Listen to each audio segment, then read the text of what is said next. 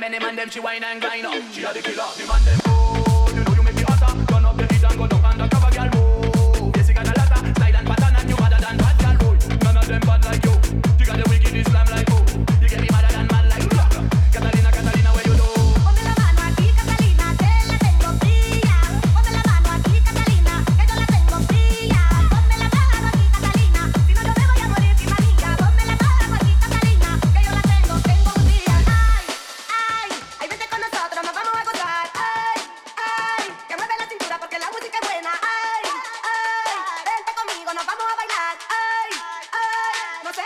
Caperone,